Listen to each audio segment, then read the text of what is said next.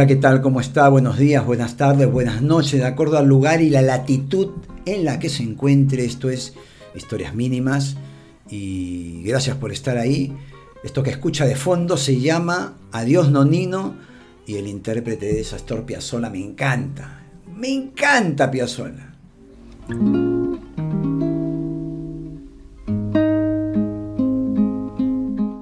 Se llama Adiós Nonino y escogí este tema porque hoy día voy a hablar de, un escritor muy argentino, Borges. Ah, viene la discusión. No, pero él se creía, ah, él quería vivir en Ginebra, se creía más europeo. Ese es otro tema. Para mí, cuando pienso en Argentina, pienso en Sábato, pienso en Maradona, pienso en Borges. En varios otros también, ojo, ah, pero pienso mucho en Borges.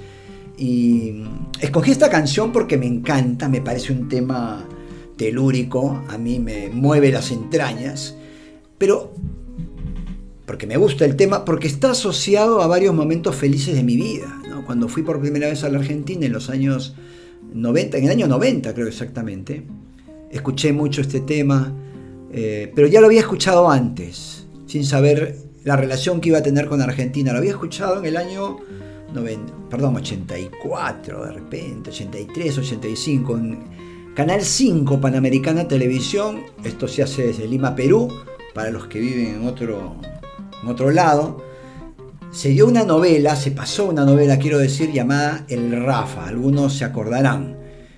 Y era una novela muy linda y yo la vi con mi hijo, me acuerdo, mi pequeño hijo en ese entonces, la vimos entera y nos encantó. Y hasta ahora por ahí hablamos y sale el Rafa, ¿no? Y el hijo del Rafa, se llamaba, le decían Cholo.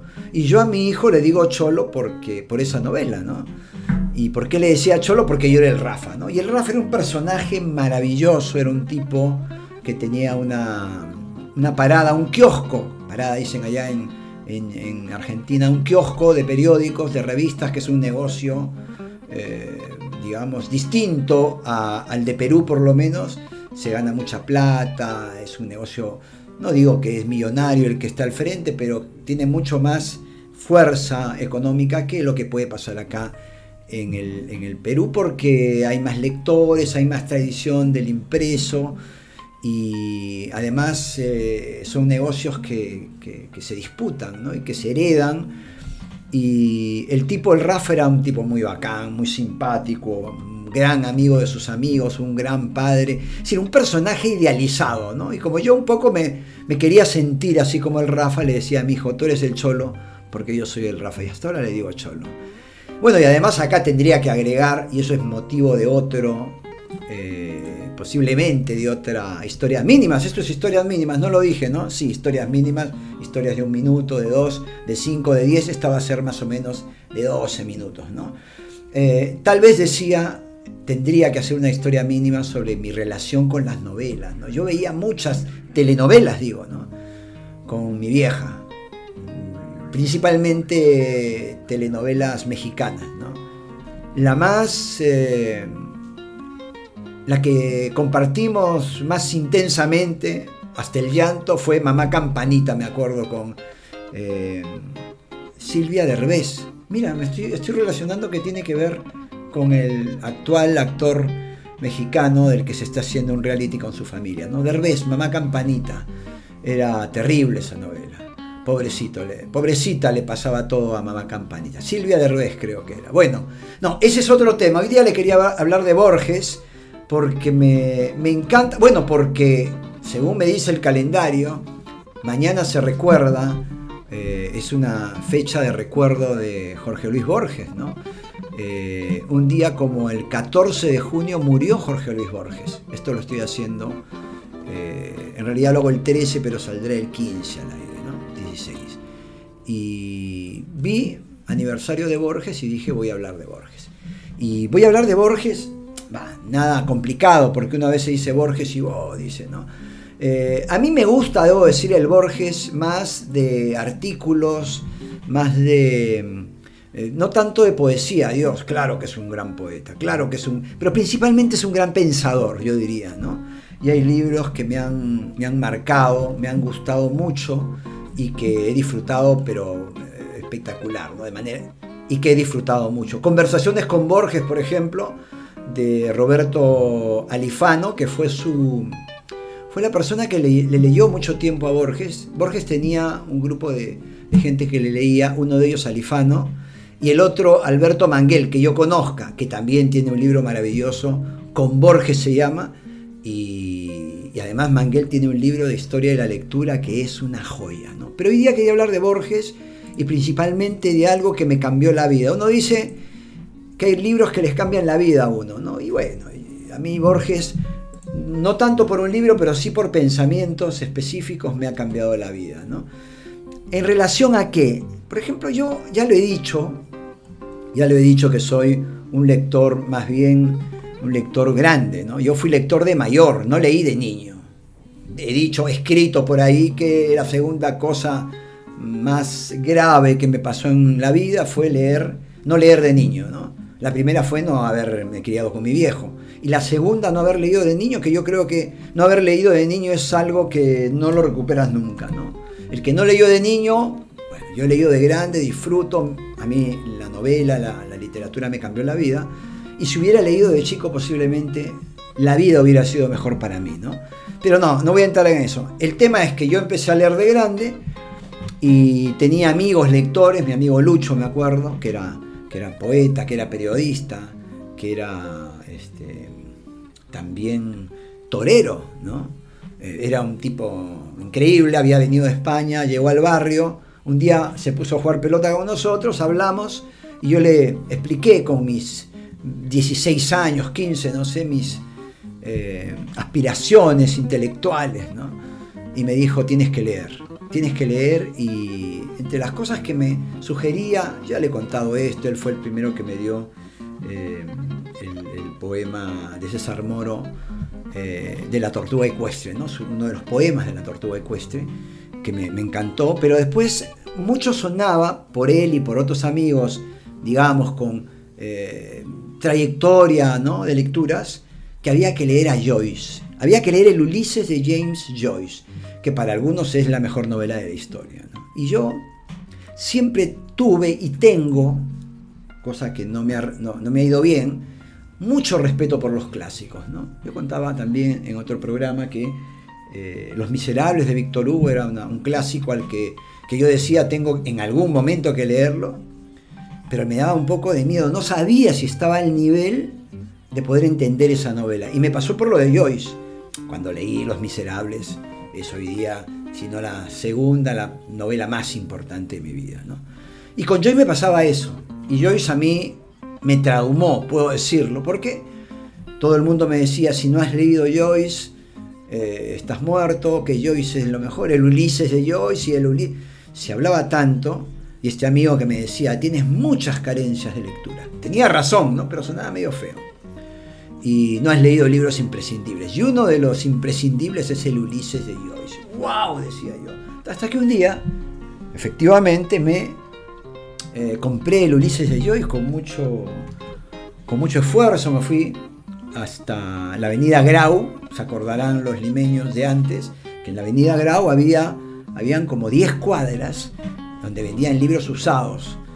Y ibas ahí, yo me he pasado horas, pero horas de horas, era una de las diversiones más lindas que tenía, tomarme el Icarus, bajarme en el centro cívico y de ahí caminar a Grau y ver ahí bastante los libros que vendían, que eran libros de todo tipo. ¿no? Ahí he encontrado muchos de mis, como llamo yo, tesoros de, de, de libros, ¿no? de literatura, de libros, ¿no? libros de historia de la estupidez humana de Paul y, libros por el estilo. Pero bueno, ese es otro tema. Eh, fui a la avenida Grau y encontré el Ulises de Joyce, me acuerdo un libro de tapa dura, marrón, y listo, me, senté, busqué el momento adecuado en mi casa, un eh, momento donde mi vieja no estuviera, se fue a trabajar mi vieja, me levanté y a leer el Ulises de Joyce. Cinco páginas, no duré más. Qué terrible, dije yo. Y era como haberse encontrado, no sé, con, con, el amor de tu vida, ¿no? con la chica que estás esperando, y de repente no resulta. ¿no? Ojo, ya había leído a, Stendhal, a Flaubert, y había leído algunos clásicos, a Balzac, a García Márquez, por supuesto. Entonces no es que me enfrenté al libro eh, de, de niño y sin saber, sin tener ningún tipo de base, ¿no? No, ya había leído. Y fue frustrante porque no entendí, no entendí nada, ¿no? Y ahí viene Borges, justamente en ese libro con Alifano, esto lo habré eh, leído hará cinco años, eh, donde él dice de, del Ulises todo lo que yo quería escuchar. Escuche, ¿ah? escuche, preste atención. Dice Borges, ahí ponemos un poquito de, del gran Astor Piazzolla, ahí un poquitito y vamos con Borges.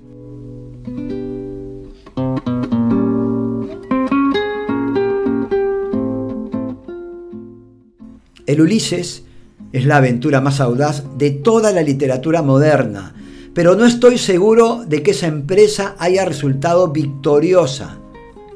Miren lo que dice. ¿ah? Eh, Ulises es una derrota, una gloriosa derrota. Esa frase a la que se refiere Borges es de Virginia Woolf. Es decir, Borges dice que eh, es una empresa que no ha resultado victoriosa, la del Ulises, y Virginia Woolf dice que el Ulises es una, derrota, una gloriosa derrota. A ver, vayamos por partes, ¿sí? Dice Borges que el protagonista del Ulises es el idioma inglés, o sea, que para leerlo hay que hacerlo en el idioma original. La pregunta es, ¿cuántos de los que me decían, lee el Ulises, lee el Ulises, lo habrán leído en inglés? ¿Y cuántos lo habrán entendido? Porque realmente es una obra, al parecer, inabarcable, difícil de enfrentar. A ver, sigo con Borges. Si uno empieza por el Ulises, uno se ve inevitablemente derrotado por el texto.